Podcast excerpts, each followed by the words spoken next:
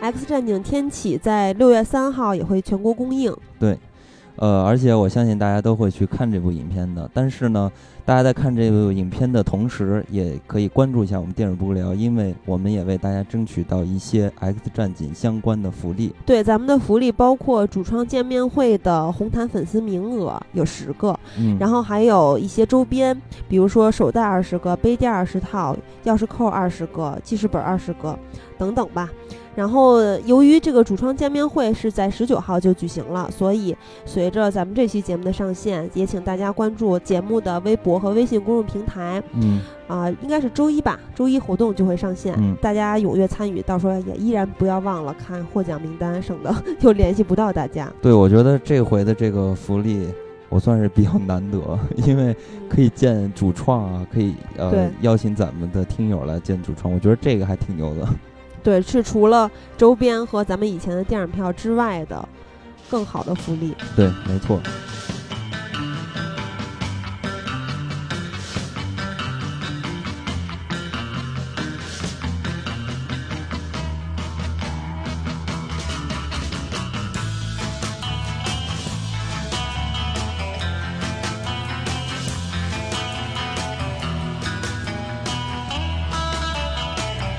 大家好，大家好，这里是电影不无聊。电影有的聊。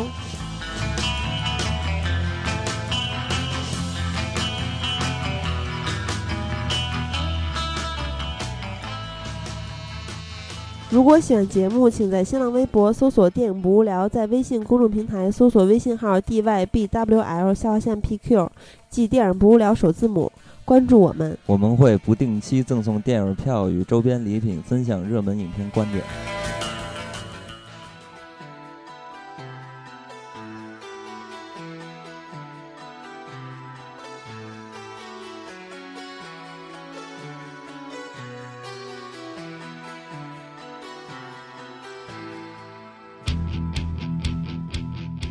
大家好，我是金刚。我是喜儿，我是小胖。对，然后本期呢，我们开了一个新的系列，新的主题。其实我觉得这个主题挺有意思的，因为我们私下会有一项就是话题，经常会聊的，就是我们大家相互之间去询问大家最近看了什么电影儿，对吧或者说没有片儿看的时候，然后对对对会会问有什么推荐吗？有什么好片儿？对对，所以这个系列其实现在跟大家见面也挺合适的，因为最近不是闹片荒嘛，对影院也没什么值得特别值得看的啊。嗯，对，所以我们这个系列的主题就是为大家安利一些影片。那这些影片其实呃可能是出于一些我们自己的口味，嗯然后呢，我们当然了也会就综合一下其他的因素，比如说我们也同时会推荐一些比较经典的一些老片子，也是有可能的。我觉得还是个人因素比较重一点，对对对推荐都是我们自己非常喜欢。对，对，所以我们推荐的影片，大家可能喜欢，也可能不喜欢，可能看过，嗯也可能没看过，主要还是出于我们个人的口味。没错。而且我们这个系列的这种设置吧，其实主要是一个人推荐两部，因为也不用太多。你比如说三个人，一共呃一个人推荐两部，一共就是六部片子，正好一天就是一周嘛，一天一部，也正好能打发这个时间。所以我觉得这样的设置还是非常的有道理的。那咱们就正式进入今天的主题。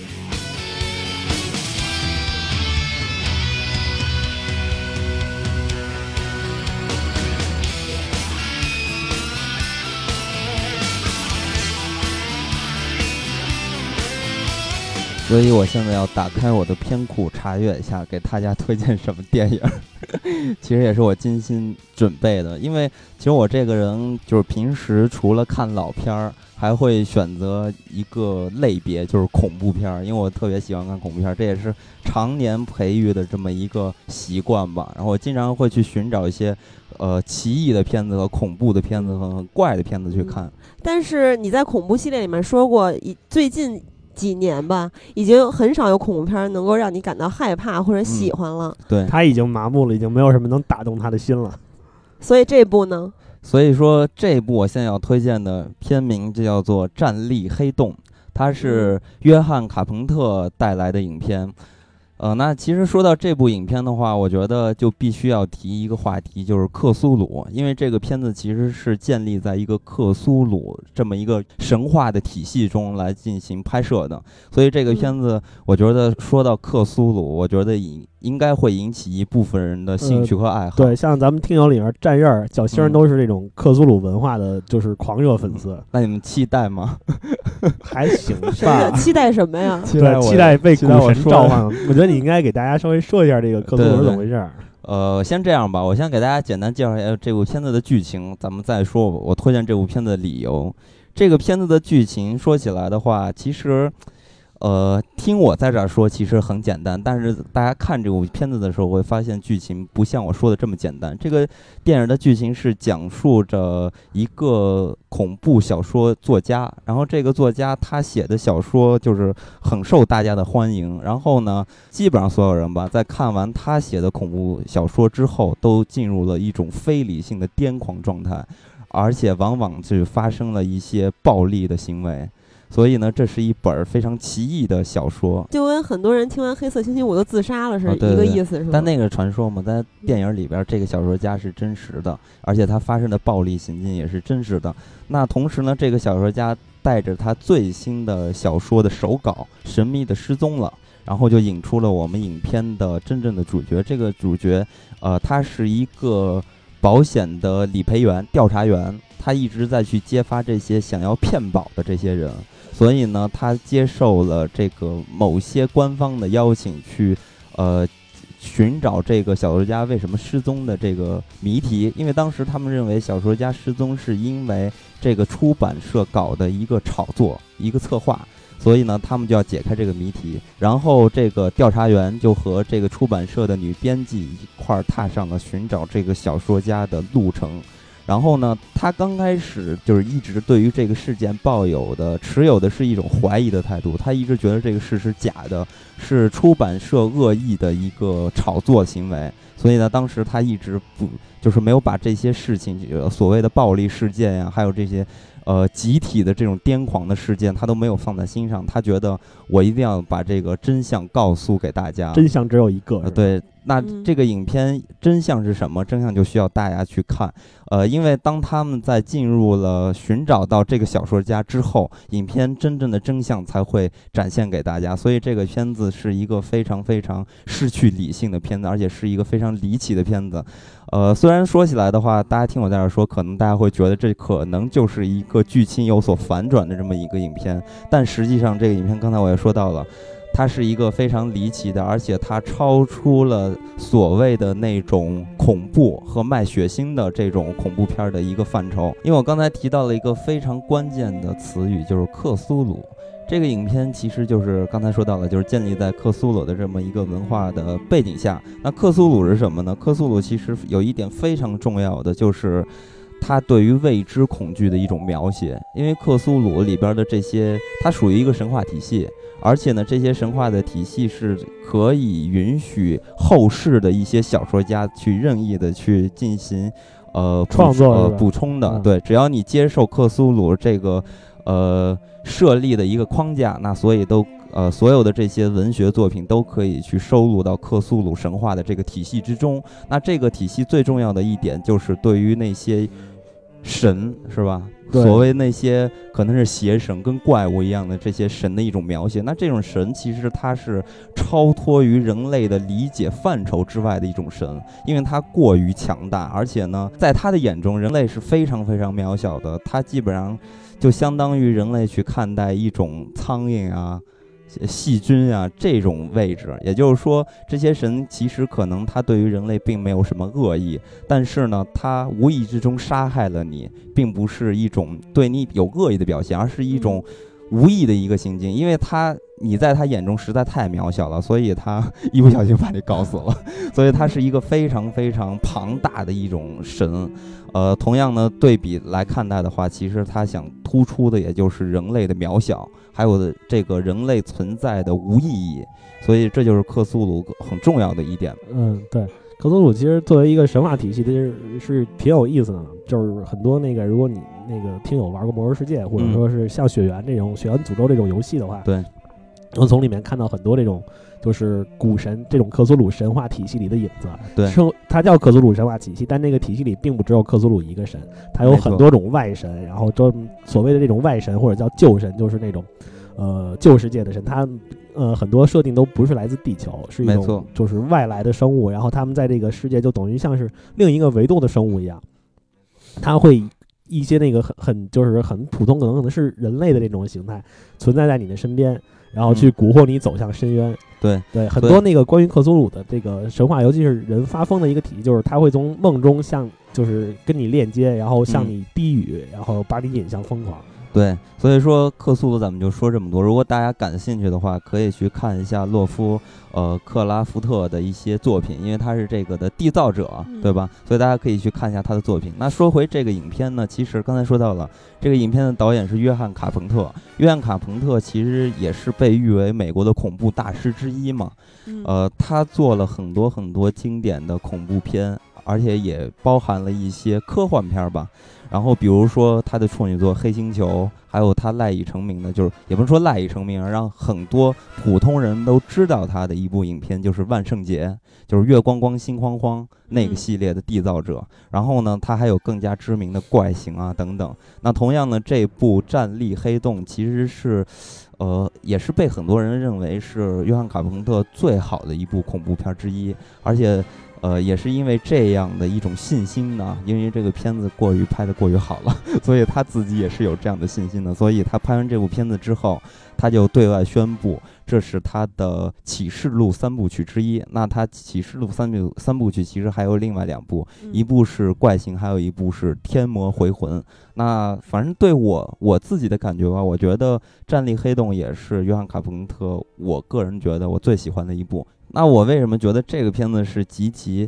呃，有看点或者说出众呢？首先是这个片子的呈现出来的那种诡异的气氛，因为我一直觉得，就是好的恐怖片应该是什么样？应该是反现实和反常理的恐怖片儿。呃，咱们就举一个很简单的例子，比如说那些杀人的。变态杀人狂的这些电影，其实他们也都是属于非常简单的反人类常理的这种类型，因为咱们在生活中其实。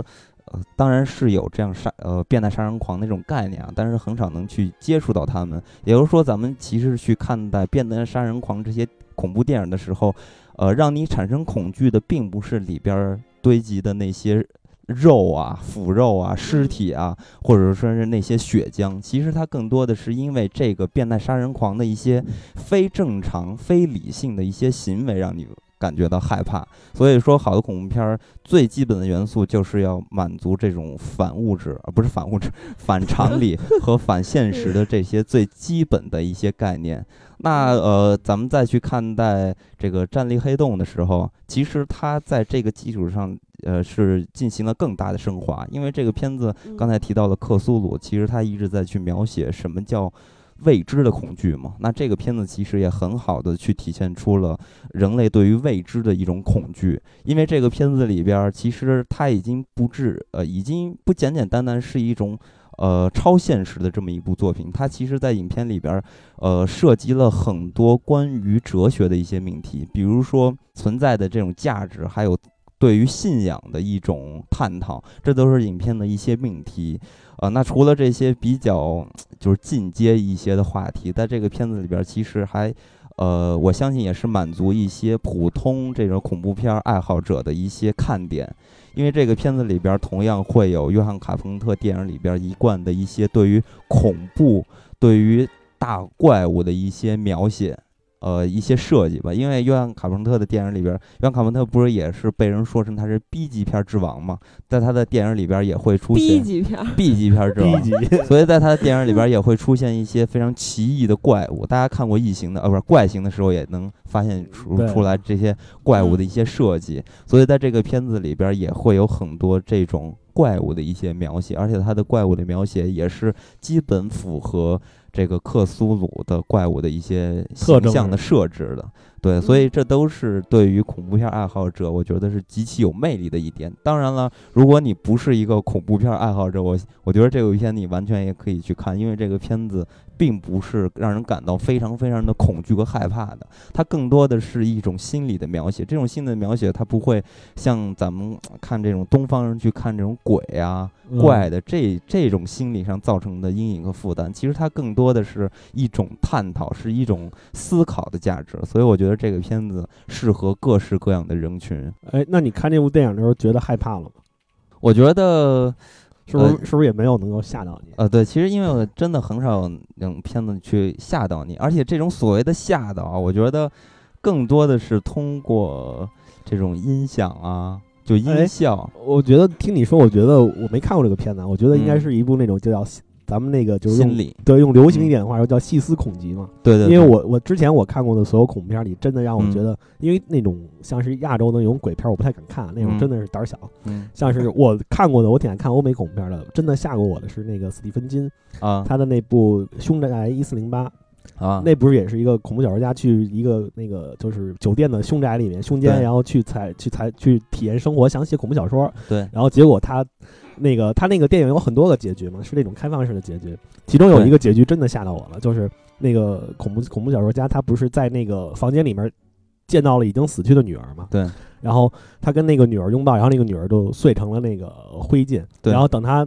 最后回到自己家时候，那个我看那个结局是他活下来了，活下来，啊然后他回到了自己家，然后整理他的东西的时候找了他那个录音备忘录，嗯。然后他把那个录音备忘录播放出来，听见了他女儿的声音，然后那一刻的时候，我是真的觉得特别害怕，那是嗯。我至今看过叫细思恐极的一部电影，我就想说这部电影对你来说，你觉得如果我看的话，会不会也这么觉得？我觉得如果你是这种心态的话，我觉得你看起来可能会有这种感觉。但是对于我来说，真正能吓着我的影片，还是那些通过音效来吓人的影片。因为说说白了，这种细思恐极的这种感觉啊，在我的感觉里边，其实它都是一种严肃的一些命题。其实它还是。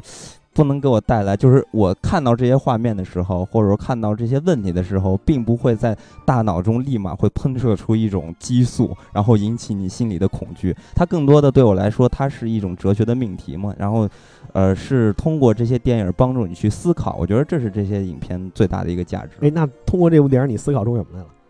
我就是，所以我最近买了一本书嘛，是哲学的，呃呃，算是哲学的一个入门书籍，叫做《大问题》。大家如果想去了解哲学的话，建议大家可以读读这本书。是哪方面的哲学？呃，现在我我现在在看的还是啊哲学的一个大命题，还没有细分到每一个领域。嗯我接下来可能比较感兴趣的领域可能是形而上学，还有呃伦理学，还有艺术哲学这三块儿吧。呃，我现在在慢慢去学习，在了解，所以对于这样影片，它很好的对我来说是一个思考的一个入口，所以我觉得这是我推荐给大家的一个理由。而且这个影片除了设定，刚才咱们说到的它的意识和价值，除了这些，其实它放到一部就是成熟的这种工业体系去看一部商业片的话，它也是足够的好看。因为这个影片它是通过推理去展开的剧情的，所以你在看这个影片的时候，你也会因为这个影片的剧情就一层一层，然后慢慢你就会带入这个剧情，看就是整个观感你也会非常的痛快。哎，我说到这儿，我有一个题外话，特别想问你一个问题，就是什么电影、什么恐怖片是曾经吓到过你的？午夜凶铃啊，那是我小时候噩梦是吧？啊，对，噩梦一般的存在，我真的当年把我吓傻了。不敢上厕所。何止不敢上厕所，那会儿看完《午夜凶铃》，看电视我都不敢看，就电视放到那儿我都不敢看，就是就这种程度，就非常害怕，而且电话铃一响的时候也非常害怕，所以我一直就是在说嘛，就是我一直特别希望回到小时候观看恐怖片儿的那种状态，就是现在长大之后就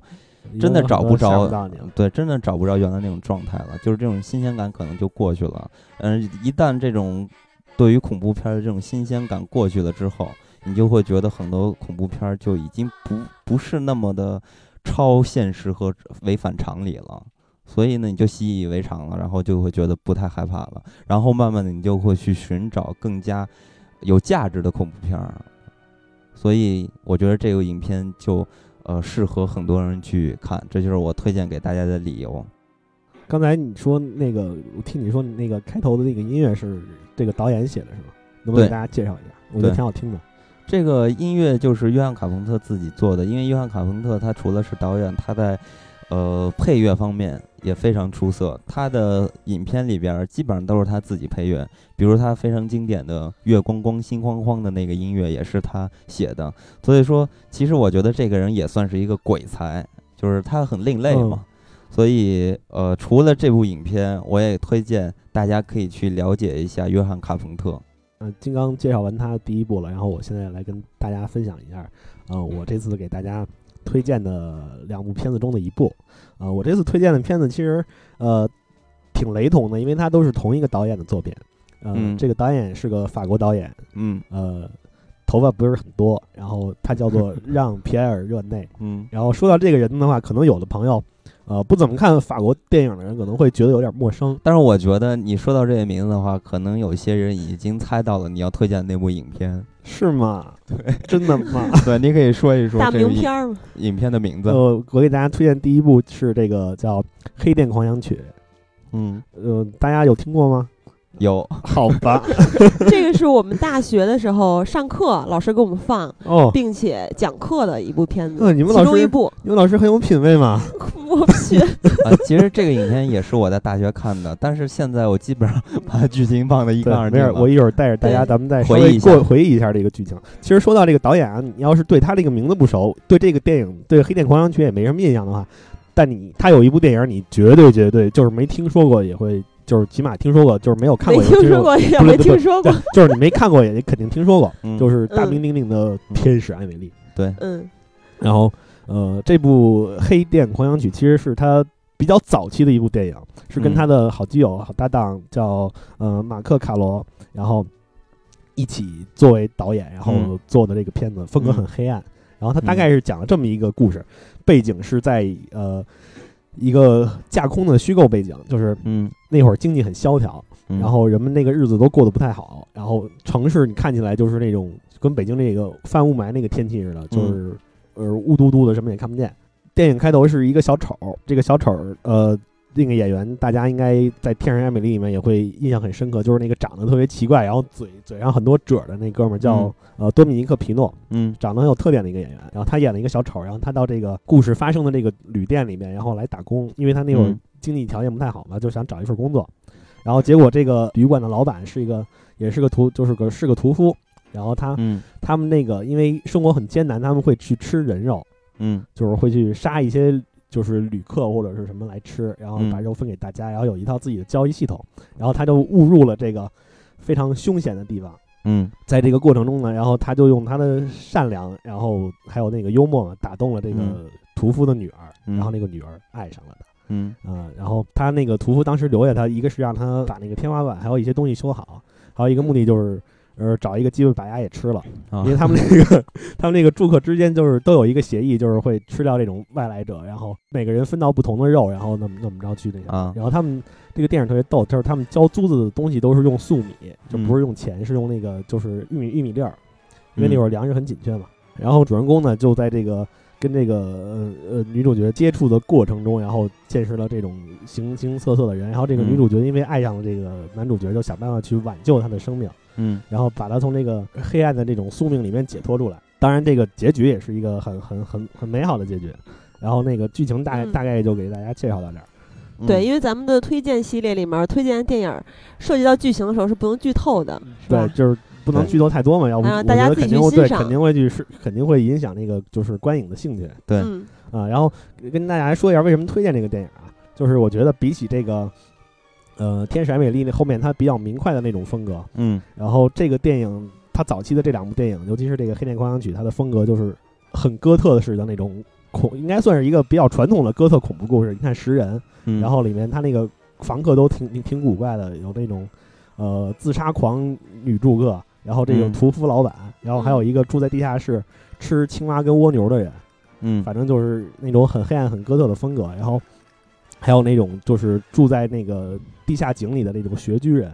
然后嗯有很多这种奇怪的势力，加上他那个就是摄影的风格也特别的奇怪，包括里面的配乐都特别的有特色。然后现在给大家放一首那个他这个主人公和这个呃女主角合奏的一首曲子。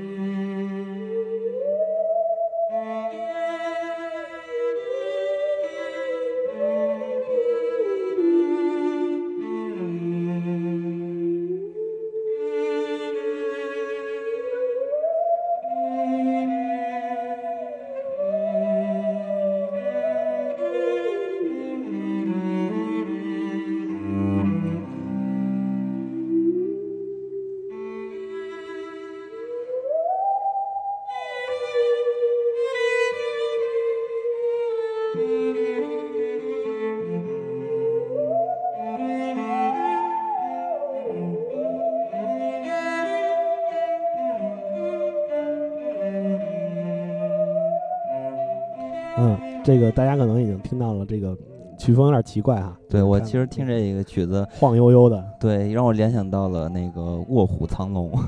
为什么会为什么是卧虎藏龙啊？就是飘飘忽忽的，像他们在那个树林中竹林，呃比剑的时候踩在那个树的枝那个枝干上，然后再就是晃的那种感觉。嗯，然后这个奇怪的声音的乐器，其实这个乐器本身也特别奇怪。这个乐器叫锯琴，嗯，就是锯条的那个锯，然后琴就是弹琴的那个琴。嗯。然后它这个乐器，它事实事实上真的是一根锯条，嗯。就是要音乐剧嘛。然后特别奇怪，它的演奏方式就是你把它那个就是具有把手那一头夹到两腿中间儿，嗯。然后手去拽着另外一头，然后用那个琴弦去拉它，然后在这个很你知道那种锯条是很薄的那种金属片嘛，嗯。在它晃悠的时候，然后自己去调整那个手的姿势，让它发出这种悠悠的声音来，嗯嗯，然后配合这种就是电影那种黑暗诡异的氛围，倒有一种我觉得有一种特别独特的美感。我特别喜欢这部电影，就是因为它这种风格化对对，让皮尔说那就是我觉得它这个故事本身啊，嗯不是特别吸引人，就是只能说是挺有趣儿的，好看。嗯作为一个就是恐怖的、有点恐怖题材的这种哥特故事来说，嗯其实也没有见很多的血腥，也没有太暴力的场景。它主要是一种那种世界的构架特别的迷人。嗯但它这部片子格局其实特别小，它就在那个旅店那么几层的一个小房间里头，顶多嗯加上房顶儿，然后再加上那个地下的那个下水道的一部分，嗯然后它就是打造出了一个呃层层叠叠的那种王国。嗯它的那个摄像机有很多镜头都是透过那个，你知道法国那种螺旋式的楼梯那么着往下去拍，非常有层次感。嗯，其实我对这影片的剧情完全都没有什么记忆了，我唯独记忆的就是你推荐这个影片最重要的一个原因就是它的风格。我现在还记着这影片的风格，就是黑黑的、黄黄的，然后还有这个黑店的那个建筑。我我现在唯一有一点印象就是这个了，其他全都没了。而且这个影片其实它也算是这种黑色，也算是荒诞的这种片子里边非常经典的一部，然后也是经常被大家提及的一部。对，是是，确实是这种，嗯，作为这种就是让皮埃尔热内早期的片子来说，它的风格，呃，在那个年代来说，我觉得也是非常有特点的。对，所以说如果大家还没有看到这个影片的话，嗯推荐给大家看一看。这个片子应该也算是什么，就是那种书籍，什么你必看的五百部电影之一里边的一种影嗯片之一。我觉得也是属于在上面有词幕的一部影片。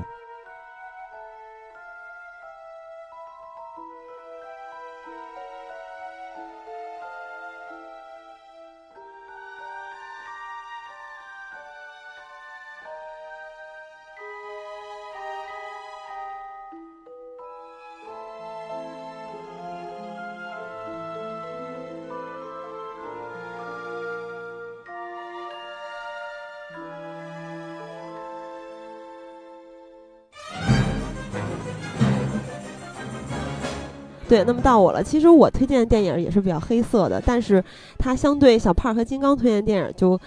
非常的轻松和可爱啊。嗯它是一个哥特喜剧，是治愈系的电影，叫《嗯亚当斯一家》。嗯首先导演的是巴里·索南菲尔德，曾经执导过大家非常熟悉的《黑衣人一二三》。嗯然后他的新片《九条命》还是中法联合出品的，有凯文·史派西和詹妮弗·加纳，还有克里斯托弗·沃肯，超级喜欢沃肯。亚当斯一家其实是有三部，嗯。呃，但是第三部呢，因为男主演的去世，嗯，呃，主主演也都大换血，嗯。然后片子本身也完全没有一二部精彩，所以今天就不说第三部。嗯。第一部的故事呢，主要是亚当斯一家他们住在一个古堡式的大房子里，就是一个嗯。庄园。然后呢，有男主人戈米兹，还有他的妻子，还有一对儿女，啊，管家呀、奶奶这些人，大家的幸福快乐的生活在一起。嗯啊，但是其实，在这个表象之下，尤其是对于男主人来说，他是有一个隐藏的伤痛在心里，嗯，因为他的哥哥已经失踪了二十五年。哦、然后呢，这个里面还有一个律师，就是，呃，一直就想坑男主人的钱，嗯律师就利用他的这个伤痛，去伙同一对儿母子。这个母子呢，嗯就是主要是这个儿子长得特别特别像戈米兹的哥哥，就嗯重新打扮一下，基本上就长得一样，让他去冒充他的哥哥，嗯他们去合谋进行一场阴谋，主要就是为了去坑他们家的财产。然后之嗯后呢，就发生了一系列事情。后来戈米兹一家由于他们太单纯和善良，还被驱逐出了这个庄园。但嗯是呢，后来事情又发生了一系列的反转。嗯总之是一个挺简单的故事，嗯，但是这个电影儿特别可爱的地方就是有无数无数的奇思妙想。每个人首先就从人物来说，每个人都特别的有特点，而且招人嗯喜欢。比如说男主角儿五岁就开始抽雪茄，就这个家庭特别不正常。嗯他抽雪茄还是因为他妈妈当年强制要求的。然后女主人呢，长得其实有点像阿富汗猎犬，而且还有点像斯内普教授的姐姐。嗯但是非特别美，然后天天穿的是哥特范儿连衣裙，脸上还有着迷之打光，就是总是眼睛部分有一条冷光。嗯然后他会咒语和魔法，所以就永远是特别淡定和优雅，但男主人就永远是兴奋和神经质的。嗯，然后他们的这对儿女呢，一个是星期三，就是他他每天跟他的弟弟互相谋杀，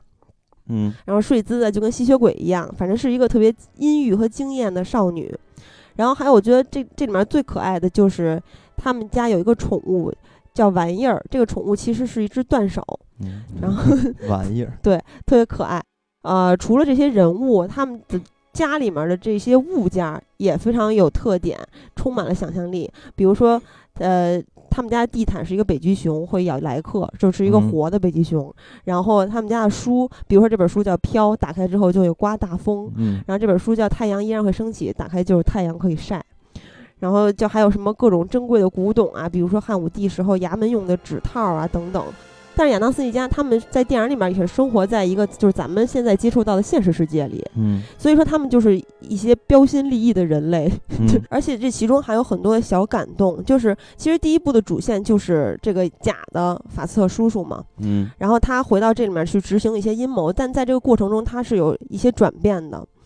然后到我们后期呢，法特叔叔就被这些孩子和这个家庭的温暖给改造了，他就跟孩子们一起去看他们这个家族看爱看的怪书，去认识坏区和窗家，然后教他们玩炸药，爱上了和孩子们去玩玩耍。这说了第一部，肯定就要顺便说一下第二部，因为，呃，主要这两部比较值得说一下嘛。第二部就有更多的惊喜，主要是从演员方面就有很多的惊喜。嗯比如说，啊、星期三当然第一部也有啊，就是他们家的小女儿，我就揉到第二部来说。哎，我觉得星期三好漂亮。对，星期三真的太漂亮了，而且特别适合演这种阴郁的角色，就感觉角色就是为他，而生的。是我特别喜欢的克里斯蒂娜里奇。对，然后他还是《断头谷》里面，就是大家非常熟悉的，对她长大了之后就演了《断头谷》里面德普爱上的姑娘特别。适合演嗯这种哥特风的姑娘。对，而且我觉得有一个特别大的惊喜，就是法斯特。法斯特也是第一部就有那个叔叔嘛，然后法斯特其实是《回到未来》里面的怪博士，嗯哦，就是他一直 就这部里面也是特别癫狂的角色，是吗？我对我真没看出来。对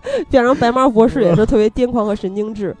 然后保姆的应聘者就是当时他们家第二部的剧情呢，其实就是因为第一部是主要是内部的冲突和一些阴谋，第二部就变成了外部，因为他们家生了一个小孩儿，一个小 baby，这个小孩儿出生就有胡子，反正就嗯也是他们家一贯的那种阴郁和奇葩的属性。然后这个小孩出生了之后，他们就去招聘一个保姆。然后这嗯个保姆最后招聘成功的这个保姆其实是一个连环变态杀人狂。嗯然后呢，他其实他他就是总是跟一个人结婚，然后这个人一般都是富翁或者是啊、呃政治家，然后他就是把这个她的丈夫害死，谋取对方的财产。第二部里面就是大家一直在围绕他这个阴谋，然后比如说星期三他们就去破解他这个阴谋，然后拯救法瑟叔叔。嗯，然后法瑟叔叔还曾经被这个这个他，因为他非常爱这个女的，这个女的从性上去奴役他，然后还曾经被带跑偏了，导致这一家人不能温馨的生活在一起。法瑟叔叔就被拐跑了。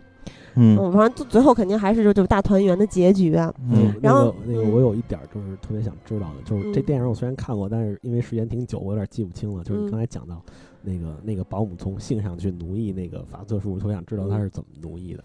就是其实法斯特 透露一点？就是其实有一个特别有意思的点，就是这个女的当时想装一个逼，她说：“呃，你知道吗？我还是一个处女哦。”对她想让法瑟觉得她特别纯洁，然后结果这个当时法特说什么叫处女？就是其实法特要比他单纯的多，他根本就不知道性方面是怎么回事儿。然后他俩结婚了之后，他就直接，其实他就是给法瑟特撸了一管儿，就是，但是后来可能也有一些深入的哦性上面的奴役。我因为法瑟这这个电影我一定要再重新看一遍。对，因为法斯特就没有这方面经历，法斯特还是一个恋爱白痴。嗯当时男主人教他说：“你怎么去泡妞儿？你要让他们觉得他们是造物主创造出来最美好的东西，去赞美他们。”然后当这个男主人说：“说啊，你们怎么这么美？”然后法斯特在旁边儿，就他他其实为法法瑟特铺路，让他泡这个保姆嘛。然后法斯特旁边说一句：“对。”太美了，我们应该去找一些丑的女人来约会。就是他其实是情商为零，所以他根本就不可能有什么性的体验。对，然后还有一些惊喜啊，比如说这个保姆在应聘的过程中，其实他面试了很多人，其中还有《欲望都市》里面的米兰达。那会儿她还不是律师，也不是女强人，梳了两个小辫子，超级可爱，特别嬉皮。然后当他们一家去报警的时候，就是发现了这个保姆是个坏蛋，然后去报警去寻求帮助的时候，警官是摩登家庭里面的胡椒。就也是一个特别可爱的 gay 角色，嗯然后夏令营女主管是《生活大爆炸》里面的雷纳德的妈，因为后来这个小这星期三他们是被保姆使了一个阴谋，被把他们派到夏令营了，因为他怕小星期三去拆穿他们。在这儿的时候，嗯星期三也发生了他的初恋。对，然后夏令营的男主管是《老友记》里面瑞秋的同事。就这个最后当选的保姆琼库萨克是约翰库萨克的姐姐，也是《无耻之徒》里面的希拉。嗯对，就就当然她演希拉的时候就已经岁数大了。呃其实她之前又很漂亮，身材也很好。呃我们上期说摇滚学员的时候，不是还说到她了吗？对对对，我觉得我很喜欢她那个长相，尤其是穿工装紧身的。对，尤其是第二部的时候，你在看电影的时候，里面有很多角色，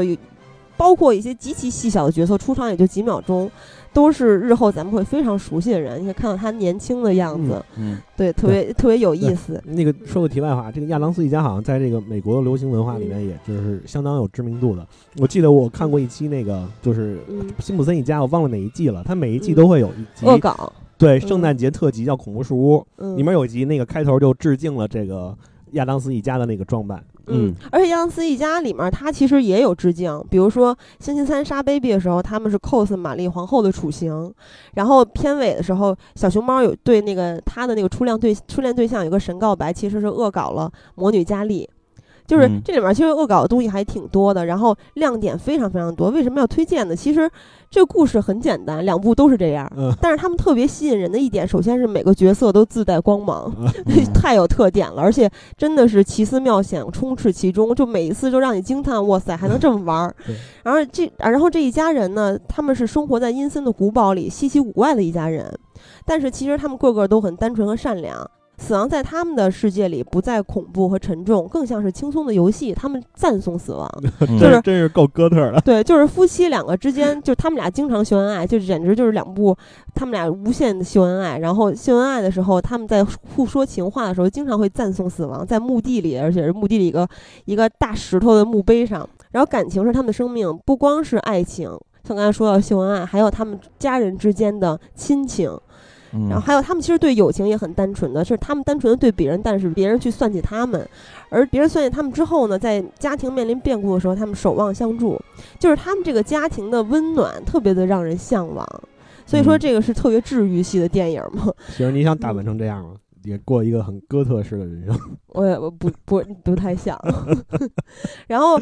还有这个片子里面特别有意思，就是这些看起来特别古怪的阴暗的人，其实他们这么的单纯，像刚才咱们说的。而片子里面真正阴险狠毒的人、居心叵测的人，却恰恰是那些看似正常的人、道貌岸然的人。嗯黑暗古堡里面那些人虽然是在阴影里面生活，但是他在。但是他们在别人异样的眼光下，也活出自己的精彩。嗯 但是那些居心叵测的人，就像潜伏在明媚中的暗影一样，他们才是最坏的人。这就整是整个是跟现实世界相反的。嗯我我其实特别爱看想象力特别丰富的电影，一类就是科幻片，一类就是奇幻片嘛。就是我觉得科幻片的想象力是在于打开人们思维的边疆，去展望未来，去探索未知，去探讨科技，让人们不停地看到新的世界。但是奇幻片的想象力是在于通过奇思妙想重新的包装现实，就像这个片子里面的每个人，每个人从外形上，从他们的性格上，还有他们家里的这些乱七八糟的家具啊，这些物件啊，这些宠物啊等等，然后包装了之后呢，就不是让你去发现新的景观。像科幻片一样，而是让你有新的目光。就其实我觉得这个片子是特别适合在厌世的情况下看的，就是从绝望中寻找希望，是吧？因为它太治愈了，它会让你不断的发现惊喜，然后同时还被这些最简单和单纯的美好所打动。就是其实总总结就是特别可爱的电影。那所以大家如果喜欢这种哥特的这种艺术形式的话，大家可以去看一看这部片子。这个片子其实也不算是那种默默无名的片子，相信也很多人可能听说过，他还没有看过，对吧？我很早以前看过，虽然对剧情没什么印象了，但是唯一的印象就是当时很快乐。现在回想起来，听喜儿说也觉得很快乐。对，其实这个片子也是我认识一个特别单纯，虽然岁数比咱们大个得有十岁左右，但是特别单纯，就心心态跟小孩一样，一个特别简单的人给我推荐的电影，就是咱们之前在节目里提到过的龙秀堂的。纹身师加亮哥嘛，加亮哥后来去西藏独自去旅行，然后失踪了，家里人还报案了，就这么多年都找不着人。嗯，然后这回说到推荐电影的时候，我就突然想起了这部片子。嗯，好的，那我就接着打开我的 资料库，再来寻找第二部影片。那其实，呃，我第一回就是这个系列的第一期，其实我还是希望给大家推荐一些看起来比较轻松的，然后。比较适意的这些影片，而不是那种特别闷的，然后大家一看就有点看不进去的那种东西。所以呢，这回我就找了一部，虽然这个影片就我推荐的第二部影片，虽然它不是特别经典，然后名气也不是特别大，但是这个影片非常难得的是把咱们心目中的那代女神都聚集在了一起。那这个影片就叫做《惊魂记》。这《惊魂记》肯定大家第一想到的是希区柯克，但是这个影片其实是来自于香港。那我说到的这几个女神就是林青霞和王祖贤。我记得大家应该都有印象，在这个《东方不败之风云再起》里边，就是林青霞不是东方不败吗？和王祖贤扮演的那个什么雪千寻是吧？搞过。所以呢，就是那个反响其实很好，大家都会被这对 CP，就是这个颜值啊，还有他们的魅力，还有他们在屏幕上展现出来的这两个角色，就迷得如痴如醉。但是呢。呃，在《东方不败风云再起》之前，其实已经有《惊魂记》这个影片，让这二位就是我们心目中的女神有过一次屏幕上的这个在一起交集。虽然没有在一起，但是是相爱相杀。这个影片其实。大家听名字也可以听得出来，其实它是一部悬疑片。那大概的剧情主要是在讲林青霞扮演的这个女律师，她在当时香港不是有一个移民潮嘛，在这个背景下的时候，她想离开香港，呃，移民到加拿大。然后在她办理准备离开香港的时候，他收到了一个。敲诈信，然后想跟他要一百万还是多少钱来着？然后呢，他就开始怀疑他身边的一些人。当时他首先怀疑的是，呃，他的一个业务的合作的对象，这个对象是由，呃，李美凤扮演的，她也算是香港的一个老演员了。然后除了这个李美凤，还有另外一个演员叫做王小凤，这王小凤扮演的是林青霞身边的一个助理。她当时就怀疑这两个人物，同时呢。这个王小凤扮演的这个角色，她的同事的好友，但是有很多人在影片的解读说，王小凤的同事的好友其实并不是朋友，而且是一个就是拉拉，他们俩是一对儿。他这个同事的好友其实就是王祖贤扮演的，然后王祖贤扮演的这个人物，他还有一个妹妹，然后呢，无意之中呢，让这三个人。就是产生了一些交集，就是林青霞、王小凤还有这个王祖贤扮演的这个姐姐，他们三个人产生了一个交集，然后无意中呢，林青霞失手把王祖贤扮演的这个姐姐给杀了，但是这个姐姐还有一个妹妹，这个妹妹也是王祖贤扮演的，然后就回来，出于各种目的就开始要报仇啊，或者说是敲诈啊，大家可以自己去看，所以产生了这么一个三个女人一台戏和一具尸体的故事，然后整个影片的设置非常简单，基本上它是有两天。就是在故事的时间是有两天发生的一段事情，而且呢，主要的一个场景就是在一栋别墅里边，所以说这个影片的剧情在这么简单的构置下，其实它是非常紧张和刺激的。但是呢，这个影片我可以说，这个影片有很多很多的不足，尤其是在剧情上和逻辑上有很多很多的不足。但是呢，依然不乏去推荐给大家看这部影片，因为这里边最重要的就是这两代。呃，也不能说两代，这同时代的两个女神的演出，那我觉得最有意思的是当时的林青霞，就是就八，这是八九年的影片嘛，那个时候其实她还算是脱离了琼琼瑶剧那个时间段，所以说大家可以回忆一下那个时间段的林青霞是有多么的美，而且那个时候林青霞在影片里她扮演的是一个女律师，所以她穿了很多。就是 O I L 职业装，对，所以身材特别特别的好。在那个时候的林青霞，呃，因为这个影片是徐克监制，所以呢，这个影片其实是有很多，就是咱们在看《东方不败》时候可以看到林青霞的那种英姿飒爽的感觉，因为是一个呃女职业强人嘛，所以的除了她表现出来的那种特别飒的那那那面儿。其实呢，这影片还有一点更有意思的就是他和王祖贤的对戏，因为大家都记得在《风云再起》里边，其实林青霞是泡王祖贤的那一位，就是他可能是强势，但是在这个影片里边，大家可以看一下王祖贤变成了强势是怎么搞他们这些女性的，所以，我我觉得这都是完全是这个影片的看点，而且那个时候的王祖贤，我觉得。完全不在林青霞，就美貌啊，完全不在林青霞这个之下。因为那时候的王祖贤只有二十二岁，就非常非常的漂亮，而且她一饰两绝，这两个角色呢还非常有意思。就是她扮演的那个姐姐，其实是一个非常呆头呆脑的，就是那种特别生活化的普通的淑女的形象，呃，淑女的形象。然后她扮演的这个妹妹呢，这个妹妹其实是一个小流氓的感觉，因为她当时是呃出狱了。就是在蹲个监狱，所以说他是一个小流氓的感觉，然后就是比较流里流气的，然后穿的也比较风骚，所以你可以通过这一世两绝就可以看到王祖贤的两面性。因为王祖贤大家都知道，你看他其实可以演把自己演得非常的媚，比如这种小倩嘛，就是你可以看到非常媚的那一面。当然，大家又可以回忆。王祖贤在打篮球的时候那个清纯可爱的样子，所以在这个影片你可以看到两个王祖贤，所以我觉得这就是这个影片最强烈呃，就是推荐给大家一点。我我已经 get 到你的点了，我听你说完林子祥跟王祖贤之后就很想看了。对，相爱相杀嘛。那除了这些呢，这个影片其实也反映出来了香港影片的一贯的这种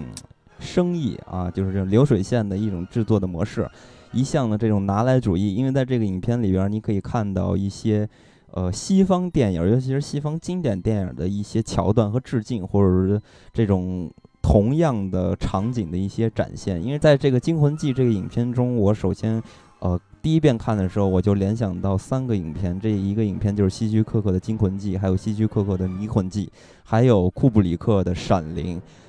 在《惊魂记》就是香港的这部《惊魂记》里边，其实都有一些借鉴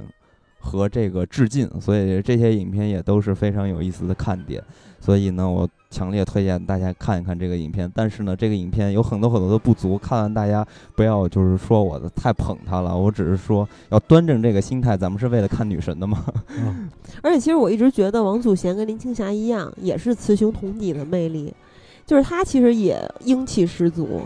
对对对，我倒觉得林青霞确实挺英气十足，尤其是她那个坚毅的屁恶，屁股下巴是吧？对对，我觉得那个屁股特别嗯特别可爱。那个都是受到了天使的赞美而诞生的灵魂，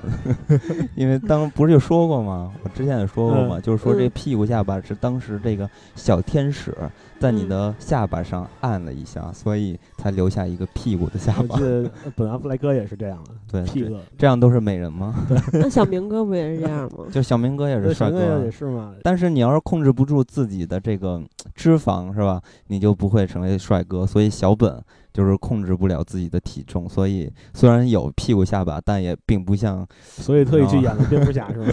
对对对，还有嗯后期的约翰屈服塔也变嗯肥了。对，反正这个影片就是说到这里，我相信大家听到了这两代女生啊，不是这两个女生，我觉得大家也会非常想我听到了。欧雷庄和王祖贤很风骚，我就很想看。对，是不是非常想看？是的。而且你说到这部电影，我还想起来一个电影儿，那里面不但有林青霞，但是没有王祖贤啊，嗯，有林青霞、张曼玉和邱淑贞这三大嗯女神，就也是同时期的嘛，但是相当之美。没有组，我就觉得缺点什么。但是这里面还有一些，比如张学友啊、郑伊健呀嗯等等，反正就是也是一部喜剧电影。嗯，但这个影片可不是喜剧，而啊且我觉得这影嗯片非常有意思的是什么呀？就是大家都知道，咱们对于香港电影的这么一个固有的印象，其实是无非就是黑帮啊，对吧？枪战啊，嗯所以说你会感觉，其实香港好多电影都在描写男性，对吧？嗯，但是呢，在《惊魂记》这部影片里边，其实基本上就是女人的戏。这个片子里边唯有一个 称得上男主的一个角色，就是李子雄扮演的这个林青霞的一个算是一个男朋友吧。在片中可能也就短短的出了十分钟的演了十分钟的戏，所以你可以看到这个影片完全是一个就刚才我说的三三个女人一台戏这么一个故事。所以呢，我觉得首先它在这个在那一同一时同一时期的香港电影里边来看的话，它算是一个比较另类的一个存在。首先呢，这个影片它并不像香港电影那会儿拍的那种，呃，比较热闹，因为基本上都是在赶这个时髦进行拍片儿。但是这个片子呢，呃，为什么可能这么小众？就是因为这个片子其实是不太属于香港电影儿比较常见的那种类型片儿，而且呢，它在这种惊悚的惊悚的类型片儿里边儿呢，又做的比较严肃。非常非常严肃嗯，因为咱们看香港的电影的时候，总会发现它在里边儿会加入一些港人的幽默、无厘头的幽默等等。而且呢，在编剧也是比较用心，虽然说有很多的不足啊，但是嗯我觉得还是可以看得出这个嗯影片这些创作人员的一个严谨的态度和诚意的。嗯吓人吗？你这个你问我啊，它我叫惊魂记觉得不吓人吗？对，我觉得不吓人人啊，好吧，我觉得反正就是杀人嘛，啊，对就是尸体对我来说也不算什么啊反正有 OL 嘛。啊，只要有欧雷和祖贤就可以了。对嗯，那我下面继续给大家介绍我这次的呃推荐的第二部电影。啊、因为刚才说了，说我这次推荐的电影都是一个导演的作品，让皮埃尔·热内。嗯啊，呃，所以我觉得可能大家要是了解这个导演的话，已经能猜出来是哪一部了。嗯，也是一部天使爱美丽，叫 Pre，那风格就不一对，样虽然那。部片子我很喜欢，但是因为是他比较早期的电影嘛，也是跟嗯他的那个好基友，就是叫呃，就是刚才说的那哥们儿叫什么来着？呃，叫那个马克·卡罗一起执导的这部片子，嗯叫《童梦失魂夜》。嗯呃，这个怎么说呢？我当时看这部片子的时候，其实是我的以前的一个朋友推荐的，以前的一个女朋友，然后呃，她当时强烈我推荐我看这部片子，然后那会儿我我还是一个懵懂少年，什么都不太懂，嗯，然后我当时一看就被那个，首先是被他那个就是强烈的风格给吸引了，你也失魂了是吗？呃，快了，嗯就是因为我我那会儿可以说是我比较早接触蒸汽朋克这种风格的，就是嗯一个契机。嗯，就是这个片子里有大量的那种蒸汽朋克风格，就从比起那个之前的那部之前说的黑黑店狂想曲来说，嗯它的这种蒸汽朋克元素更多。之前那个黑店朋黑店狂想曲，其实从某种程度上说，它也是一部这个蒸汽朋克电影。你看它的那个、呃雪居人的服饰，还有它那个下水道的那种构置，然后包括它嗯那种就是。有点黑暗的那种氛围，都非常符合这个蒸汽朋克电影的这个特征。嗯，然后在这部电影里，我觉得他们是把这个蒸汽朋克风格给发扬光大了。嗯然后我们稍后再来聊聊一聊这个蒸汽朋克是什么。我们先大概介绍一下这个电影讲了什么。这个电影呢，也是设定在一个呃很虚构、很很架空的那个背景里面，在一个大城市里。嗯然后这个大城市里面有一个卖艺人，然后那个卖艺人号称是世界上最强壮的男人，就是我们的男主角。嗯呃，这个男主角叫呃名字叫什么来着？叫朗普尔曼。朗普尔曼，如果大家看过《地狱男爵》的话，就会一定会认识这个，因为他就是啊演的《地狱男爵》那个红红那个哥们儿。嗯然后我当时看的时候，我觉得说，我操，这哥们儿怎么那么像 Tom Waits？啊啊，就是大家看一，下，注意他，脸都太方对，就是那种大马脸，然后那个棱角，就是长相特别像 Tom Waits，、嗯，但是他是那种就是壮汉版的 Tom Waits，因为 Tom Waits 是个很瘦小的人嘛，嗯。然后他就是那种大壮型的，就是上来的他的第一场戏就是身上缠着铁链子，啊，然后他的那个老板，然后介绍说这是世界上最强壮的男人，他可以把嗯这个铁链子给撑开，嗯。嗯，然后就是秀他的肌肉嘛，啊同时就是，呃，有几个小偷在他们那个热闹的这个展示的过程中去偷那个观众的钱，嗯。偷观众的财物，然后其中有一个小偷被这个，呃，他这个老板发现了，然后老板就去嗯。指责那个小偷，然后抓住那个小孩说我要教训你，然后这个时候保护那个小偷的那个坏人就出来把他们这个老板给捅了，嗯。然后捅了，然后这个事事儿就就就算是告一段落了嘛，然后他们就回家给这个老板就是也不不知道是收尸还是怎么着，反正给他搬回他们那个住处了。嗯，然后就在这个人不知不知所措的夜晚里头，然后他的那个弟弟跟他相依为命的一个小孩儿，特别嗯可爱、特别贪吃的一个小孩儿，然后就被一帮那个带着独眼儿、那个蒸汽朋克式的那种独眼镜的那个人给给抢走了。嗯然后抢走了这个故事，大概就是他后来找到了这帮小偷，跟小偷里面那个一个特别漂亮的女孩然后一起呃去救他弟弟的一个故事。嗯，然后说一下这个小孩为什么会被拐走，就是在这个城市里面，就是住着一个邪恶的大 boss。这个嗯邪恶的大 boss 呢，他是呃，因为是个人造的产品，嗯没有灵魂，没有灵魂，他不会做梦，嗯，然后他就想把小孩的梦都偷出来。嗯，然后他有一个特别说特别酷炫的机器，就是我当时看到那个机器的时候，就觉得这个这个电影的道具的设计真的是太棒了。他会让嗯一个那个小孩躺在一个就像是呃宇宙飞船的那种，大家看过异形吗？就是他们那种休眠舱的那种东西，啊但是是那种蒸汽朋克风的嗯那种金属感特别特别的硬派，然后把他们关在里头，头上戴上一个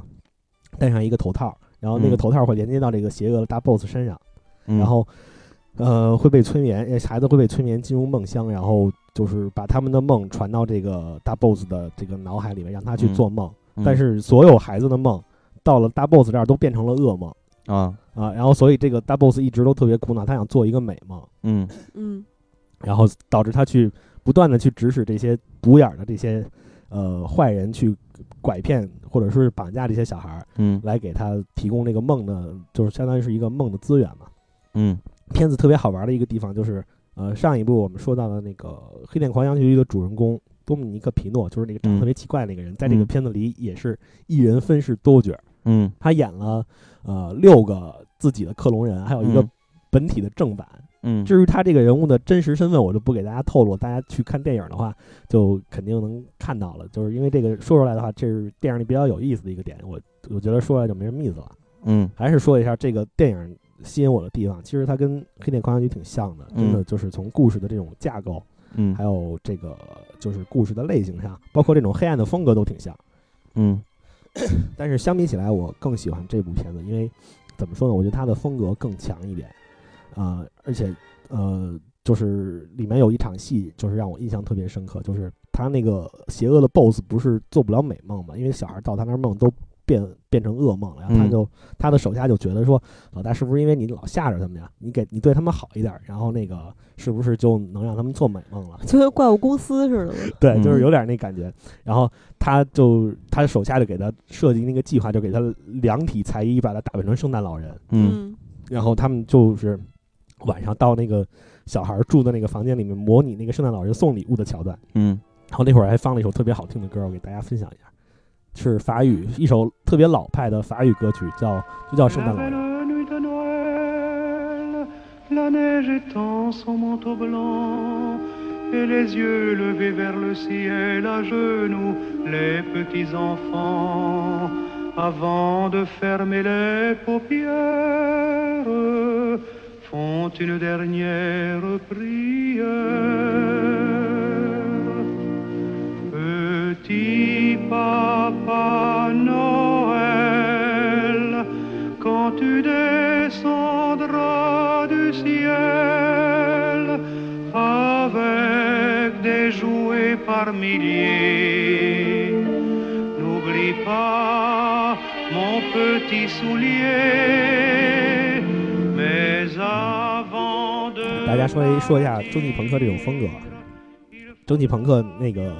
呃，它的这个朋克，首先不是我们传统的在音乐上理解的那种 punk 那种小流氓的意思，嗯它指代的是一种边缘文化。嗯呃，蒸汽朋克就是作为一种边缘文化，就跟赛博朋克基本上是一种类似的形式。嗯，就是两个两个这个蒸汽朋克和赛博朋克，它其实都是表达了一种对科技感、对生产力的一种一种表现。嗯但是蒸汽朋克它用了一种很复古的方式，它用呃就是用的那种就像是第一次人类第一次那个工业革命，蒸汽蒸汽动力出现的时候那种巨大的齿轮嗯和那种就是金属和皮革质感的东西，嗯，然后来营造出一种那种特别有反差萌的那种科技感。嗯就是你觉得这个东西怎么这么复杂啊？但是它却能用这种复杂的东西达到一种，呃，就是让你觉得这东西很先进的那种效果。嗯这种风格在这部电影里的体现也是，除了那个独眼人，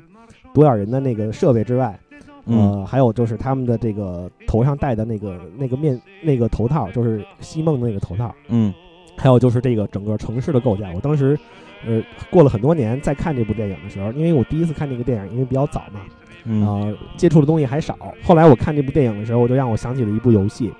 呃，应该是个挺有名的，叫是个解谜游戏，嗯叫《机械迷城》啊啊、相信很多大很多那个听友都玩过。对，对，它就是一个呃，看起来呃很很有科技感的那种机械城。对，呃，这部电影你可以看一下它的那个场景的构架，嗯就特别像蒸像那个《机械迷城》里的那个蒸汽朋克的风格。嗯，其实我个人特别不喜欢蒸汽朋克这个风格，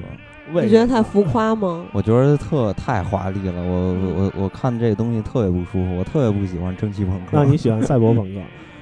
也不太喜欢那我没法，因为我对于未来的这种幻想，尤其是科幻的幻想，就是那种简洁的，嗯，我特别喜欢那种呃清洁的和简洁的那我觉得。挺符合赛博朋克的审美。你看这几年的赛博朋克越来越趋向于这种但它光滑的对流线型的设计。但它还是非常的炫，你知道吗？就是一说炫酷这个词，我就觉得这个词非常的简单暴力，然后金刚我特别不喜欢这种东西。金刚，你这样是成为不了狮子座，你这样只能一辈子做处女座。我就是狮子座。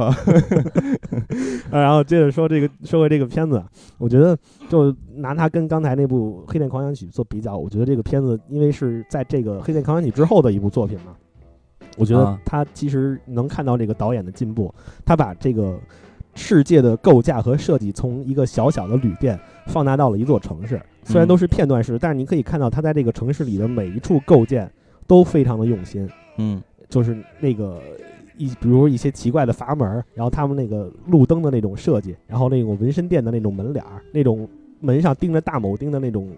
非常有力量的，像金刚不喜欢说的不喜欢的那种嗯浮夸感。嗯呃，我觉得在一个电影里体现的都特别好。而且嗯这个说让皮尔热内的电影很吸引我的一点，就是它里面其实我觉得它是在宣扬一种就是善良跟纯真这种东西。嗯，很浪漫，听起来。，对对，是一种非常浪漫的，就是法国人特有的那种浪漫情怀。嗯呃，因为刚才我在那个《黑店狂想曲》说的比较少嘛，因为就是因为这两个片子的雷同点比较多，所以我现在嗯拿这两个片子做一个比较，做一个对比。像是这个感情上，在《黑店狂想曲》里，就是男女主人公之间那种纯真的那种感情，嗯，然后包括这个女主角跟男主角是那个黑暗混沌的世界里两个唯一两个唯二两个就是纯洁的人，嗯。然后他们最后的结局是战胜了这种邪恶或者说这种贪婪。嗯。然后在这部《童梦失魂夜》里也是孩子纯真的梦，然后还有这个呃主人公主人公那个就是这个大个儿大汤姆·威斯，嗯，他的那个呃里面那个女主角女小偷形容她的时候，你别看她个儿大，但她心里还是个孩子，就是他们嗯这种嗯纯真的东西，最后总是能战胜这种黑暗跟邪恶，嗯这是我觉得非常可贵的一点。嗯包括你在他这个让皮埃尔·尤内以后的电影，就像《天使艾美丽》里面，我觉得他宣扬的也是这一点。他只不过是把这种对比非常强烈的，你看他前两部这个电影都是背景都很黑暗，其实你嗯要仔细去体味的话，他那个故事挺残酷的。嗯，他那个背景里很多东西你要去深琢磨的话，呃，挺就是挺哥特、挺可怕的。嗯呃，但是他在《天使爱美丽》里面就把它放到了一个就是更贴近现实生活的那种那种环境里头，嗯但是他宣扬的东西没有变，还是这种嗯纯真善良，然后嗯能够得到好的回报。嗯，所以其实你还是 挺美好的。对我是一个对非常美好的狮子座。那不是特一直特别想毁灭世界吗？没有，我只是觉得人类有很多不好的地方。呃，那个反人类的话题，我们可以在以后聊科幻电影的时候谈到。嗯嗯嗯，然后这部片子，嗯，怎么说呢？还有一个看点，我觉得那个大家一定要看，就是一个是它的这个镜头，它的、嗯尤其是这个《童梦失魂夜》里，它呃有一部戏，我记得是那个女小偷那个小女孩儿从那个地底世界走上来的时候，他走上一个楼梯。然后那个朝上朝上看的时候，那个镜头我当时暂停了很多次，截了好几张图，嗯，就是怎么看都是一幅特别棒的画，就是他他的那个镜头的那画面感嗯特别的强，然后嗯再加上那个小女孩，真的长得太漂亮了。嗯，哇塞，连小女孩都不放过，我那个那那真的是我看过 我要最报警。我我看过电影，其实这种萝莉类的电影也挺多的，什么萝莉塔不要报警不要打岔，呃，像洛丽塔，还有那个包括就是被大家热捧的那部《这个杀手不太冷》里面的小波特曼，嗯那已经很漂亮了，跟这个小女孩比起来，就是差远了。这个小女孩叫 我看叫什么来着？叫呃加蒂斯维泰特什么什么什么的。那星期三呢？呃，星期三嗯我也觉得特别喜欢，但是星期三嗯，克里斯纳里奇长大了之后还是胖了一点儿。对，长大之后没有那么有特点，对但是他那个古灵精怪的那个劲儿还是特别棒的。克里斯纳里奇胜在气质上，这个小女孩是气质跟美貌都赢了，你们一定要去看一下她的那个照片，真的太漂亮了。你这个挑剔的处女座，我要报警我的我的。金星确实是落在处女座，但是说明我的审美水平非常高。嗯，好吧，嗯，然后大家要是对这种类型的片子感兴趣的话，一定不要错过。嗯那那我推荐的第二个电影，其实也是一个治愈系的哥特喜剧，嗯，跟亚当斯一家的风格很像，嗯就是《阴间大法师》。这个大家可能更熟悉一些，因为嗯是蒂姆·波顿早期的作品嘛。嗯他讲的呢是一对夫妇很恩爱，生活嗯在郊区的一栋风景优美的房子里。嗯，然后他们有一个亲戚是也是一个地产经纪，就一直说你们住这个房子太可惜了，因为你们只有俩人。但是夫妇俩非常喜欢他们的房子，然后一嗯直想把他们的房子装修得更好。然后呢，就坚决不卖他们的房子嘛。但是他们嗯在去买这些就是需要的材料去装饰房子回来的路上挂了，然后他俩嗯挂的点也非常的。奇葩，就是因为躲一条狗死了，然后死之前这个狗还站在板子上，跟跷跷板一样。狗跳下板子，他们就掉下去了，而且掉下去是极低的高度，掉进了个小河沟，他们就挂了。嗯，但是呢，在他们挂了之后，这个故事才真正的开始，就是嗯他们发现他们也没上天堂，也没下地狱，嗯就是被困在了自己的房子里，出也出不去。而且呢，最痛苦的是之后还搬来了一家人。这一家嗯人就是有男主人嘛，男主人他就是特别想在这个郊区的房子里消遣，他们新买这个屋子。然后女主人是一个雕塑家，但她雕塑的作品都特别的恶心恐怖，没有什么艺术价值。嗯然后他们还有一个小女儿，这个女儿就是薇诺娜·瑞德演的，当时她只有十七岁。嗯这个小女儿是一个哥特少女，有中二病。然后让他们最痛苦的就是他们搬来了之后，因为觉得这个房子装修风格很土，乡巴佬式的装修风格，就特别想把这个房子改造。嗯然后他们就不希望自己喜欢的房子被改造，还希望维持自己原来装修风格，所以他们就千方百计的想招儿去吓这个新来的一家人。嗯但是呢，由于他们的技巧非常的拙劣，嗯然后也也加上他们太善良，所以就不但没有吓到那家人，还反而让那家人发现了他们的存在之后，尤其是这个女主人和男主人想用他们俩来赚钱。嗯然后这个时候就是涉及到这个地府的一些运作，然后这这个地府里面还有一个角色，就是片子的名字叫阴间大法师嘛。嗯这个大法师其实就是贝特宙斯生物驱魔师，是嗯迈克尔基顿扮演的。啊，这个这个大法师是在这个地府的规则里面比较特殊的一个存在，因为他嗯不按规则办事儿，然后他有比较癫狂。其实嗯经经常把他召唤来了之后，就是请神容易送神难，他经常会制造一些麻烦，让这个事儿变变得更加严重。嗯但是他的出现呢，也其实调和了这个现实生活中的活着这波人和死去的夫妇之间的关系。嗯然后就是总之在这个背景下发生的一系列的故事。嗯呃，说到这部电影的主演，刚才咱们也顺带说过几个了，就是也都大有来头。比如说嗯死掉这对夫妇的男主人他是亚历克·鲍德温扮演的、嗯啊，他的《欲望号街车》呀、《倒霉蛋》呀、《五位喜剧狂》啊，大家也比较熟悉。嗯然后女主人是《精灵鼠小弟》里面的妈妈，大家嗯最熟悉的应该是他的《末路狂花》，嗯对她扮演其中一个女主角嘛。然后贝特宙斯生物驱魔师，刚才也说到了是基顿。这部片子是一九八八年我出生那年的片子，嗯隔年就是一九八九年的时候，就蒂姆·伯顿拍了蝙蝠侠嘛，对，然后迈克尔·基顿就演了蝙蝠侠。屁股眼儿里塞着一个特殊道具的蝙蝠侠，但是其实他在这部片子里的属性还是非常像小丑的，嗯就是感觉他还挺适合演蝙蝠侠里的小丑。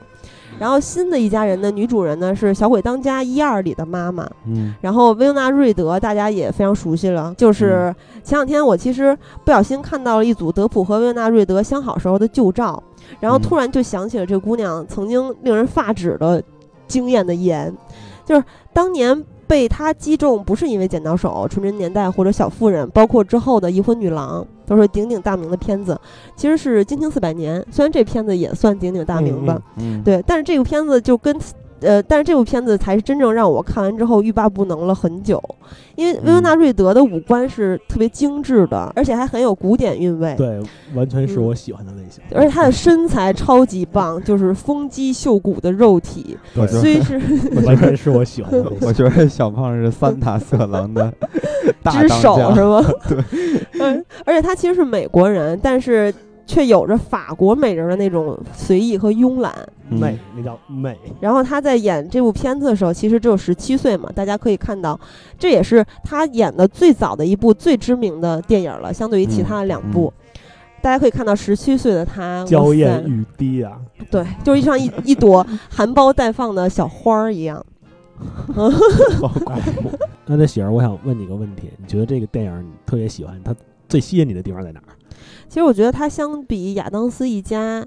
想象力就没有那么让我惊喜。啊但是我觉得主要还是两点吧，就是他对地府的设定其实还挺有意思的。咱们在传统这些电影里面看到人死后的世界，要么就是上天堂，要么就是下地狱，是吧？善有善报，恶有恶报之类的。嗯，但在片子里面，像咱刚才提过的，就是男主人和女主人死掉之后，根本就不知道自己死了。首先，后来当发现自己哦死掉之后，也不知道自己该干嘛，因为他们也没法离开这个房子。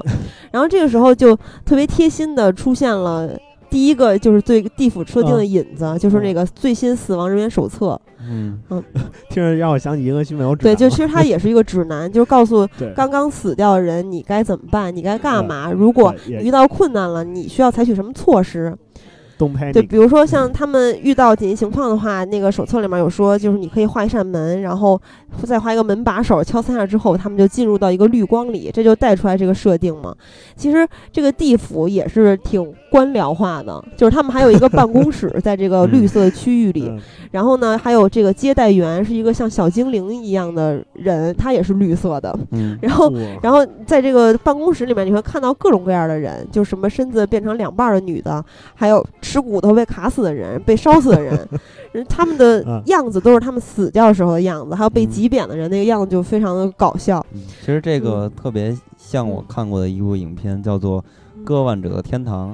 那个其哦实也是大家死后，其实还是过着跟你生前一模一样的生活，哦我超喜欢啊对然后也算是对于死者就是亲身的人啊，对于这种嗯就是劝告大家不要就是轻易的去自杀啊等等的一些行为，嗯因为你发现你死了之后，所有的问题依旧还在那儿摆着，你必须这些问题你还需要一个一个的去扛。但是这个印第安纳法师里好像就是更那什么对，但是其实伊更娜法师有有一趣点像，比如说薇欧娜·瑞德演的这个女儿，她有中二病嘛，然后 她就没事儿就说一些特别悲观的话，然后她还写遗书。然后这对死去的夫妇在体验了死亡之后的生活之后，他们就劝这个姑娘说：“活着多好啊，你千万不要死。”嗯但是其实死掉之后，你也不可以随心所欲啊，甚至很多人其实嗯你比如说这个绿色区域里面还有很多骷髅打字员，就是他们还在工作。看着还挺苦逼的，嗯而且片子里面还提到有一些，比如说有一些是被驱魔过的死去的人，他们就是死者中的死者，他们活得非常悲哀，很可怜。其实这对夫妇也是对于这个房子新主人的到来去改造他们家，其实他们是无能为力的。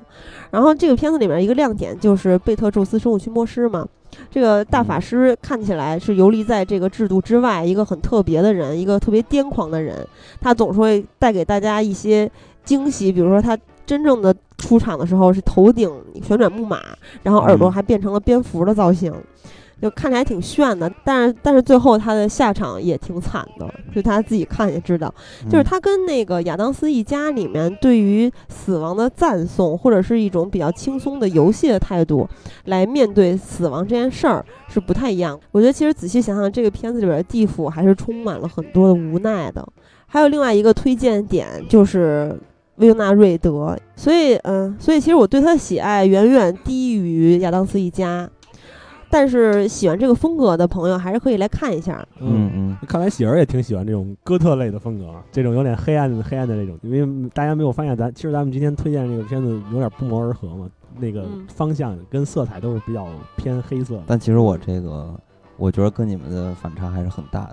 的，为什么？因为我觉得你们还是比较注重于视效风格，但是我觉得我推荐这两部片子，其实在视觉风格上并不是很明显。嗯你是说想说你比较有不是就《惊魂记》就一点内涵都没有啊，就是因为女神、分析那啊。不就是看女神吗？那还不如我们时尚。其实除了嗯，其实我推荐那两部就是很轻松的，大家平时在沉重的生活中用来调剂生活的那种像童话故事一样的电影儿。呃，对，说到童话故事，其实我挑那两部就跟喜儿那对有点像，嗯我那可能是比较黑色的童话，嗯但其实看到最后也会觉得挺治愈，嗯而且挺挺美，嗯，尤其是那个萝莉。呃，那么除了我们每个人推荐两部电影儿，这期还会提到另外一部电影儿，就是最近在上映的，也是咱们在《五月观影指南》里面曾曾经推荐给大家，而且最近还引起了一些风波的电影就是《百鸟朝凤》。嗯这个风波的缘起就是好像是在周四晚上吧，方丽呃方丽发布了一段视频。嗯、主要是希望能够增加百鸟朝凤的排片，而他的举动呢是下跪，对然后就呼吁这些院线嘛。对这个事件之后，就引发了大家的热烈讨论，从影迷呀、到电影工作的从业者呀、等等。嗯，其实主要还是两派，一派人认为这是一个电影从业者出于热诚和真诚，呃做的一个举动。嗯嗯，然后这个举动呢，没有什么本身是没有什么可谴责的，他也是无奈之举。另外一派人认为排片儿这个事情其实是一个商业运作，这个举动其实不能从根本上改变市场的规则嗯啊、反而还让这部电影儿本身变了味儿。其实对于这件事情，其实我们并不想做很多的这些评论，我只是想，呃，说一下，就是虽然是呃这个方丽其实她有两种身份，一个是她在扶持中国的艺术电影这么一个角色，还有一个角色她是一个商人，所以通过她不同的身份，你可以对这个事件进行不同角度的切入和发表一些观点。但是我觉得这一跪吧。总之是让人觉得非常的心酸，尤其是对于中国艺术电影儿，呃这件事情让我们感觉非常非常的心酸，因为我总是感觉，呃这一跪似乎拉低了中国艺术电影的这个身份。还有一点，虽然说他这一跪解决了《百鸟朝凤》这部影片的一些排片吧，但是我觉得他这只是一个个案。也就是说，它并没有很强大的复制性，在以后对艺术电影的宣传上，这种方式其实并不可取，所以会让我们更加担忧中国的艺术电影的出路何在。所以整个事件给人的感觉就是非常的沉痛不。过，是不是也让更多的人关注到了这个事情的本质？这个问题的本质其实主要还是咱们艺术电影和艺术院线国家的福祉嘛。我觉得这两年那个艺术电影的市场，嗯，嗯还是好起来了。嗯就是你看，现在北京也有几家艺术院线，嗯嗯，总我觉得还是这个事情你不能太绝对的去感到悲哀，它还是有朝着好的方好的一面发展的那个对，主要就是还是在二三线城市里面，这个片子就根本就嗯没有排片儿，一开始，对然后也没有艺我觉得这个术院线。对这个事情都是从从大做到小的，它不可能会从那种小地方开始。现现在嗯北京作为中国的文化中心，它已经在开始着手去做一些事情。嗯嗯，对于这个事件，我觉得方毅这哥们儿应该是挺仗义的。嗯，所以呢，我们其实能做的就是，还是说回来，我们为什么要推荐这部影片，就是希望可以，呃，让大家或者说呼吁大家可以更多的关注中国的艺术电影，因为它需要咱们的影迷的关注，其实它可能才是它背后的出路。多关注一些对独立电影。嗯对，那其实说到这部影片，其实咱们也在这里，并不是想对它做一些评价。我我也是感觉通过看了这部影片嘛，然后在这这个嗯周末看了这个影片，其实我是有一点儿感觉吧，我不知道对不对，可能也是我胡胡思乱想。因为这个片子里边这个小男孩的名字叫天明嘛，嗯，其实也是这个导演吴天明的一个谐音嘛，所以我觉得他是不是把他对于就是因为他刚走的不是就是这几年嘛，所以他其实也赶上了现在这种呃传统文化或者价值观的这种颠覆吧，所以可能在他身上他也会有很大的这种感想，所以呢，他把他自己嫁接在这个电影里边这个小男孩的身上，然后来进行这种辨析或者是呼吁。所以我觉得这个影片其实，呃，除了咱们对于吴天民的这种纪念吧，它其实也更多的象征着，就是说大了，也就是传统文化。传统价值的一种丢失和缺失，呃，看这种影片其实也并不简简单单只是为了去关注中国的艺术电影，其实更多的还是要让咱们去关注中国的传统文化嘛。所以这就是我推荐这部影片的呃道理吧。其实我觉得刚才金刚说到的一些自身的投射和对电影现在目前状况的一种无奈吧，我觉得也是有迹可循的。嗯因为一个是它这个小主人公的名名字的谐音，还有一个就是其实吴天明之呃曾经扶持过很多第五代的知名大导演。然后张艺谋曾经就在采访里面说过，说我最近十年拍的片子其实很偏商业了嘛，嗯，说他没有一部看得上的。然后吴天明自己是有坚守的，就像咱们在片子里面看到对唢呐的坚守一样。比如说他当时拍的《变脸》，就是本来是希望他拍一个港片儿风格的电影出来，嗯，然后但是他还是坚持把这个东西改成了他自己想输输出的。因为他这个变脸其实是邵氏出品的，然后，呃，你通过对比变脸和这部《百鸟朝凤》，你可以发现吴天民在不同阶段创作时候的意图是非常不一样的。变脸这部影片其实它并不像《百鸟朝凤》一样，它是在坚守一种或者说他在传承和坚守一种传统的文化、传统的艺术。呃，变脸其实它虽然借着是变脸就是川戏的一种吧，虽然说借用了这种艺术形态，但是这个影片在我眼里看来的更多的是中国传统的那种哲学思想，呃，关于宿命的这些东西，还有中国封建的一些就是人情世故，所以它并不像《百鸟朝凤》很绝对的是在坚守和传承这种传统的技艺还有文化价值，所以说，呃，更加引起了我对于《百鸟朝凤》这部影片是吴天明对于传统艺术和现代价值观的一种呃思考吧。所以呃，说到这里，如果大家还没有看的话，呃，虽然说这个影片是有了一些排片上的增长，但是我觉得这个应该也不会持续很久嘛。呃，也嗯可能是我想多了啊，但是我是有这种担忧的，所以说在它就是下下线之前，还是希望大家可以去看一眼这部片子。对，其实有的嗯院线已经说了，会保持嗯这个排片一直到什么什么时候，就一个阶段的这个排片。呃，其实我其实我觉得这个《百鸟朝凤》这部电影，就跟咱们刚才谈到的，呃，对中国电艺术电影的这种保护，嗯其实是一件很相似的事儿。嗯因为我觉得，首先我们说到保护艺术电影，就是说我们为什么要保护它？它能给我们带来什么？它它所表达的东西是什么？大家通过看这部《百鸟朝凤》的话，可能会有对自己的感悟，就是说它可能会有一些，呃，比起商业电影来，有一些更多精神信念上的嗯东西，会给人一个，呃，就像是灯塔或者像是信标一样的作用，它会让你去思考，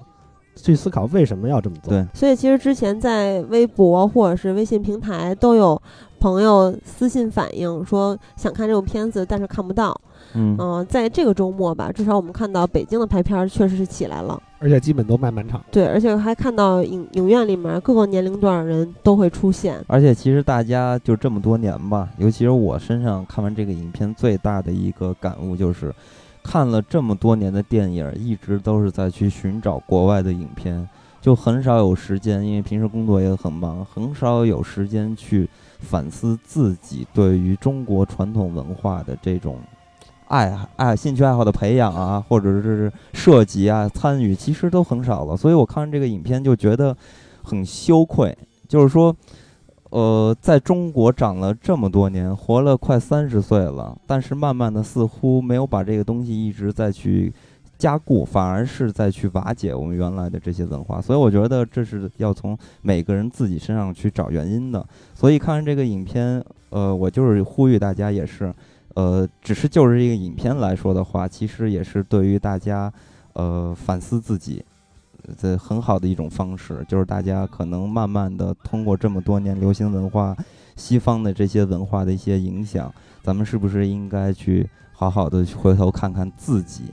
好好看看自己的生活环境和生生活的状态，所以我觉得这部影片，呃，对我最直接的影响就是这些方面。嗯，那么咱们本期就到这里，然后这个形式呢，就这个安利影片的形式，我们以后就不定期的来为大家。呃，做吧，因为我们